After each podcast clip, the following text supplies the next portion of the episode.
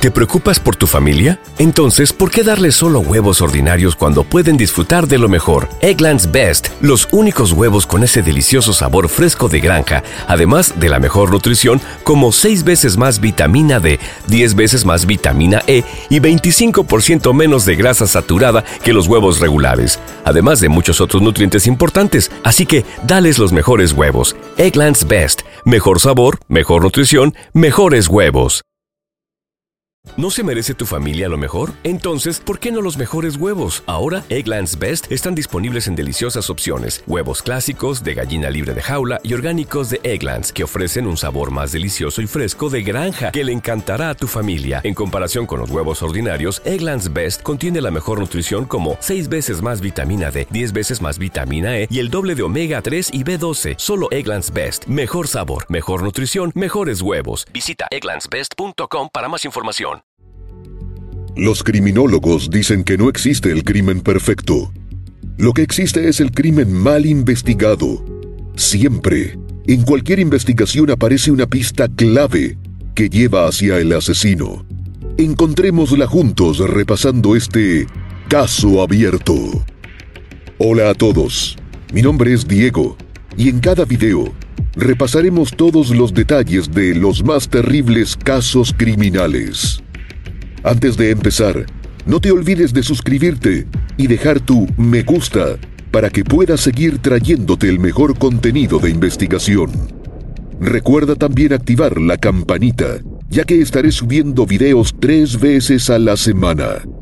Empecemos. El asesinato de Peggy Knobloch. Peggy Knobloch nació en Bayreuth, Baviera, el 6 de abril de 1992. Con hermosos ojos azules y cabello rubio, siempre llamó la atención por su belleza, pero también destacó por su sonrisa y sus buenas actitudes. Fue una niña vivaz, que se llevó bien con todo el mundo, pero no confió demasiado en los extraños. En el colegio obtuvo buenas calificaciones, no solo por ser aplicada, sino por su inteligencia y capacidad de aprender con facilidad. Fue muy conocida en el pequeño poblado donde vivió, en Lichtenberg, Baviera, cuyos habitantes a diario la veían recorrer sola el camino de su casa al colegio y viceversa. Pese a tener solo nueve años, Peggy tuvo que cuidar de sí misma, porque su madre trabajaba y su padrastro fue un hombre de mal genio de quien la pequeña prefirió mantenerse alejada. No se sabe cómo ocurrió exactamente, pero cuando cursaba tercer grado la actitud de la niña cambió. Mostró menos interés por las clases. Sus calificaciones bajaron y lo único que dio la impresión de gustarle fueron los deportes. Se especuló que su padrastro la golpeaba, porque a veces tuvo hematomas que intentó ocultar. Pero nadie pudo confirmar la causa de su cambio de conducta ni de los moretones, porque Peggy nunca habló de eso con los niños de su edad y tampoco con los adultos. Lo que sí fue evidente es que ella evitaba llegar a su casa. A veces pasaba horas en diversos restaurantes del poblado de Lichtenberg, que no fueron precisamente lugares idóneos para una niña de nueve años, porque también funcionaban como expendios de bebidas alcohólicas. Pero su madre, Susan Knobloch, trabajaba todo el día y no podía ausentarse del empleo. Cuando Susan quedó embarazada de Peggy, solo tenía 19 años y no estaba segura de que su novio estaría contento con la paternidad. Se mudaron juntos, pero la relación fue complicada. Poco después del nacimiento de la niña, tuvieron diferencias insalvables y se separaron. Susan regresó a la casa de sus padres y poco después inició una relación con quien fue su novio de la adolescencia, y junto a él vivió buenos tiempos. Él quería genuinamente a Peggy, y la niña también lo quería a él. Durante ese tiempo, nació Jasmine Knobloch, la segunda hija de Susan, pero ese hecho no la hizo sentirse más unida a su pareja. Por lo contrario, dijo que se sentía insatisfecha y decidió separarse e ir a vivir sola con sus dos niñas en Lichtenberg. Al poco tiempo se integró a la vida familiar el nuevo novio de Susan, un individuo de nacionalidad turca a quien todos describieron como un hombre uranio y de mal genio. Con su llegada comenzó el cambio de conducta de la pequeña Peggy y bajaron sus calificaciones en el colegio. En varias ocasiones, Susan le pidió a una vecina que cuidara de Peggy y Jasmine para que no estuvieran solas en casa con el padrastro. El 7 de mayo de 2001, la madre pensó que sus dos hijas llegaron a la casa de su vecina y estuvo tranquila en su trabajo. Ese mismo día muchos lugareños vieron a Peggy cuando fue con su mochila al hombro del colegio a su casa, pero nunca llegó. Cuando Peggy desapareció, se llevó a cabo una exhaustiva investigación policial que no se circunscribió al ámbito territorial de Lichtenberg, donde residía. Las investigaciones se extendieron a la República Checa y a Turquía, la tierra natal de su padrastro, pero no se halló información relevante a pesar de que se ofreció una recompensa. Tampoco se encontraron rastros de la pequeña. Tras la desaparición, Susan fue interrogada por la policía acerca de supuestos hechos de violencia intrafamiliar, pero ella negó con vehemencia que su marido fuera capaz de lastimar a la niña. Días más tarde, en un nuevo encuentro con los agentes policiales, quienes pidieron saber todo sobre Peggy y su entorno para afinar mejor la búsqueda. Susan cayó en una contradicción al admitir que el sujeto con el que vivía se enojaba con facilidad y zarandeó a sus hijas en varias ocasiones. Sin embargo, la mujer insistió en que el padrastro no fue culpable de nada e insistió a la policía para que investigara el supuesto comportamiento extraño de Ulvi Kulak, un vecino de la localidad de quien ella sospechaba. Yaulbi había sido entrevistado por los agentes y pudo demostrar que tenía una coartada el día de la desaparición. En febrero de 2002, el Ministerio del Interior bávaro creó un equipo de investigación de siete miembros que volvió a examinar todos los rastros. En ese entonces la ropa de Ulvi fue examinada y no hubo hallazgos. Sin embargo, en octubre de 2002, fue arrestado y sometido a un intenso interrogatorio en el cual admitió haber abusado de la niña en su apartamento de Lichtenberg el 3 de mayo de 2001.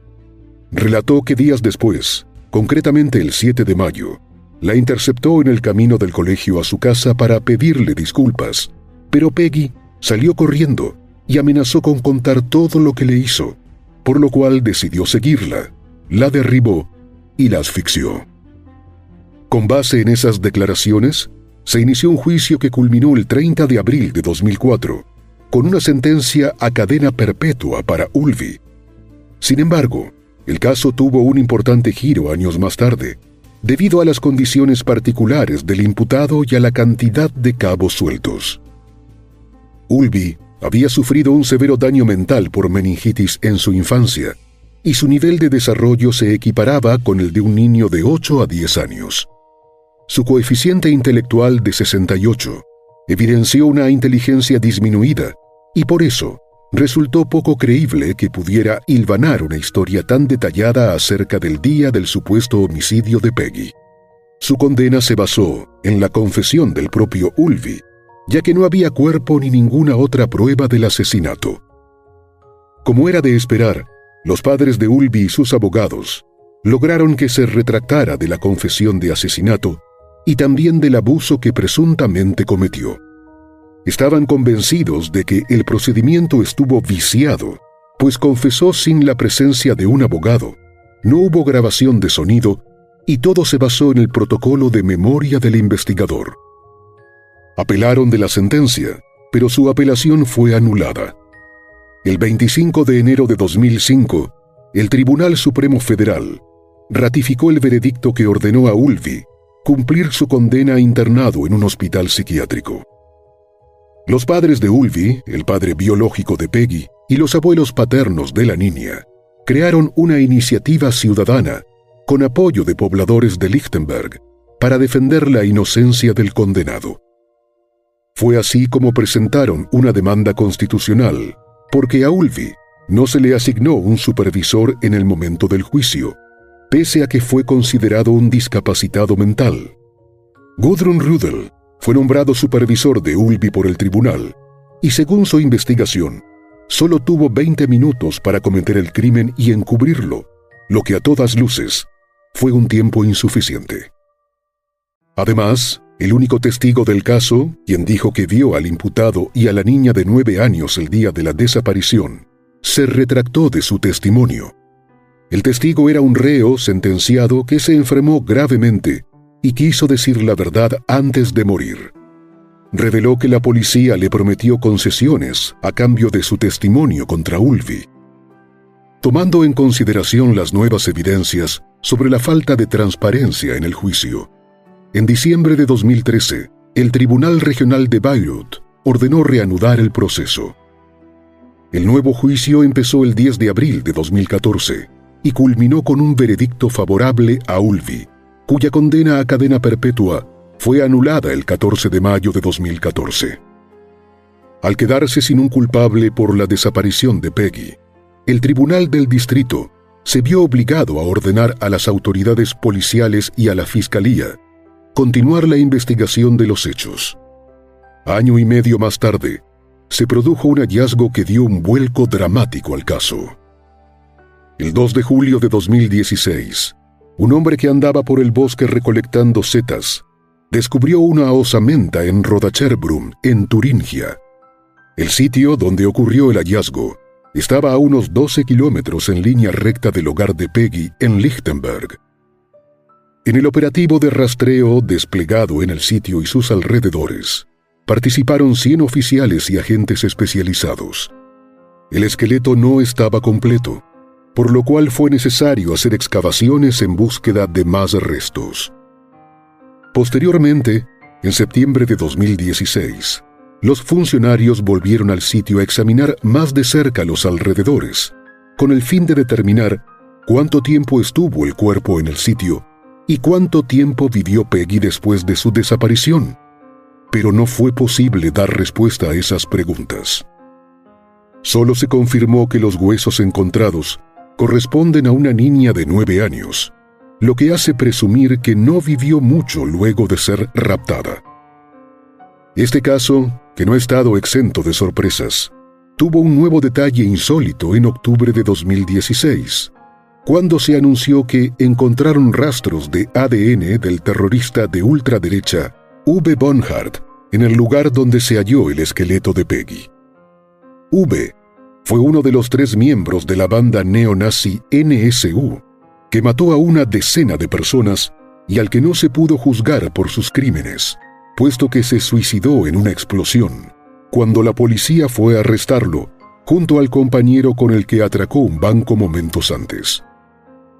Los investigadores del caso señalaron que harían nuevas experticias para saber cómo llegaron las huellas del ADN del criminal neonazi al lugar de los hechos y determinar si tenían relación con la muerte de Peggy.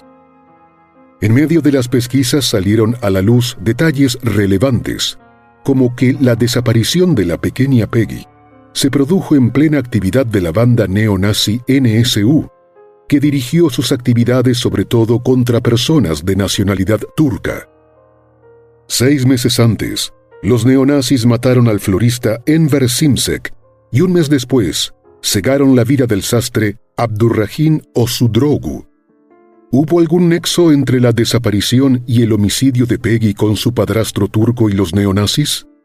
Los investigadores se esforzaron en aclarar estas teorías, pero la tarea resultó cuesta arriba corroboraron que entre Lichtenberg, el pueblo donde vivió Peggy con su familia, y el apartamento que los neonazis de la NSU utilizaron como centro de operaciones, la distancia de 85 kilómetros pudo ser recorrida fácilmente en automóvil. Además, Lichtenberg quedaba a medio camino de Nuremberg, ciudad en la que los ultranacionalistas cometieron varios de sus crímenes. Otro elemento llamativo fue que en la guarida de los terroristas se encontraron juguetes de niños pequeños y en una computadora de la NSU hallaron también elementos de pornografía infantil. Como si eso fuera poco, en el proceso judicial contra el grupo neonazi se detectaron amistades de V vinculadas a la pornografía infantil. Sin embargo, estas pistas no condujeron a nada definitivo porque en el entorno de la madre y el padrastro de Peggy, así como en el pueblo donde la niña deambulaba sin que su familia la supervisara de cerca, también hubo personas con tendencias pedófilas. Tras la investigación sobre el presunto vínculo del neonazi muerto con el homicidio de Peggy, en marzo de 2017, se anunció que el cadáver de la pequeña había sido contaminado con ADN del terrorista mientras era transportado por la policía forense.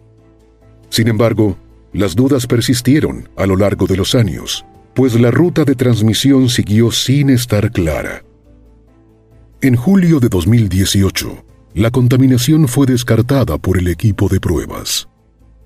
Estando nuevamente en un punto muerto con este caso, las autoridades policiales y la Fiscalía reanudaron las pesquisas y fue así como el 12 de septiembre de 2018 hubo procedimientos de registro de dos propiedades de un hombre que fue amigo de Ulvi y al que la policía mencionó varias veces el año de la desaparición de la pequeña Peggy. Los agentes decidieron rastrear nuevamente al sospechoso tras tomar en cuenta los datos aportados por el análisis de micropartículas que se encontraron en los restos de Peggy y que pusieron en duda su coartada. Sobre esta parte de la investigación, hubo más rumores que confirmaciones oficiales. Según trascendió, el sospechoso afirmó en un interrogatorio que el 7 de mayo de 2001, un hombre conocido le entregó a Peggy, pero ella estaba inconsciente y no reaccionó cuando él intentó reanimarla. Al ver que no tuvo éxito, optó por llevar su cuerpo sin vida a un bosque cercano. Luego quemó la mochila del colegio de la niña y otros objetos. Lo cierto de todo es que Peggy fue asesinada, pero no se pudo determinar la causa exacta de la muerte.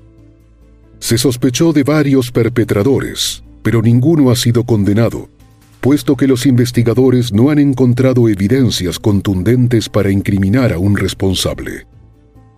El 22 de octubre de 2020, el fiscal de Bayreuth cerró los expedientes. Finalmente, luego de largos procedimientos legales, el cuerpo de Peggy fue entregado a sus familiares.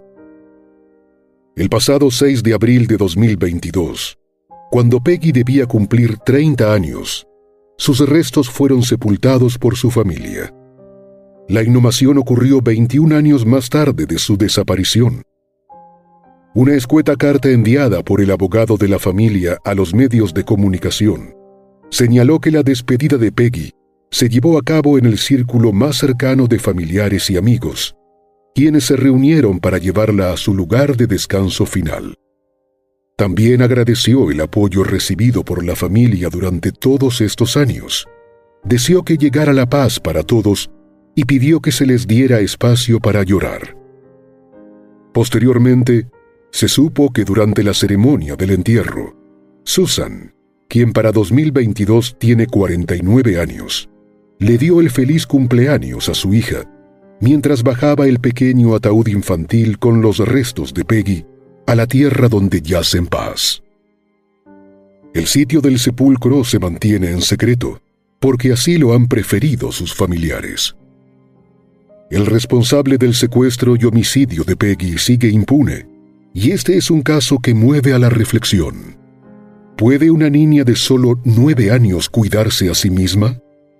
El destino de Peggy habría sido distinto si todos los que notaron sus cambios de actitud y el presunto maltrato hubiesen intervenido para ayudarla? Nadie pudo salvar a Peggy, pero sí es posible actuar como sociedad y desde el punto de vista individual para tener niños protegidos, sanos y felices, tal como merecen. Y bueno, hasta aquí el caso de hoy. Como siempre agradezco tu apoyo a mi trabajo. Si te suscribes, das un me gusta y compartes este video, me ayudarás a seguir creando contenido. Hasta pronto.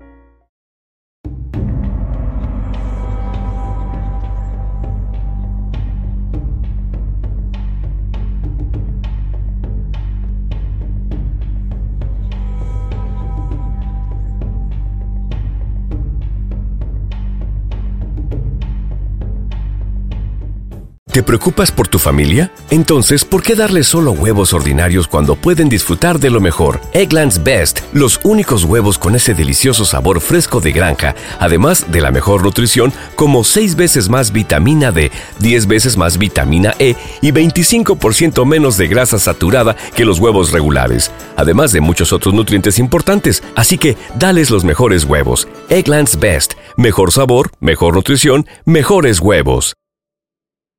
¿No se merece tu familia lo mejor? Entonces, ¿por qué no los mejores huevos? Ahora, Egglands Best están disponibles en deliciosas opciones. Huevos clásicos, de gallina libre de jaula y orgánicos de Egglands, que ofrecen un sabor más delicioso y fresco de granja que le encantará a tu familia. En comparación con los huevos ordinarios, Egglands Best contiene la mejor nutrición como 6 veces más vitamina D, 10 veces más vitamina E y el doble de omega 3 y B12. Solo Egglands Best. Mejor sabor, mejor nutrición, mejores huevos. Visita egglandsbest.com para más información.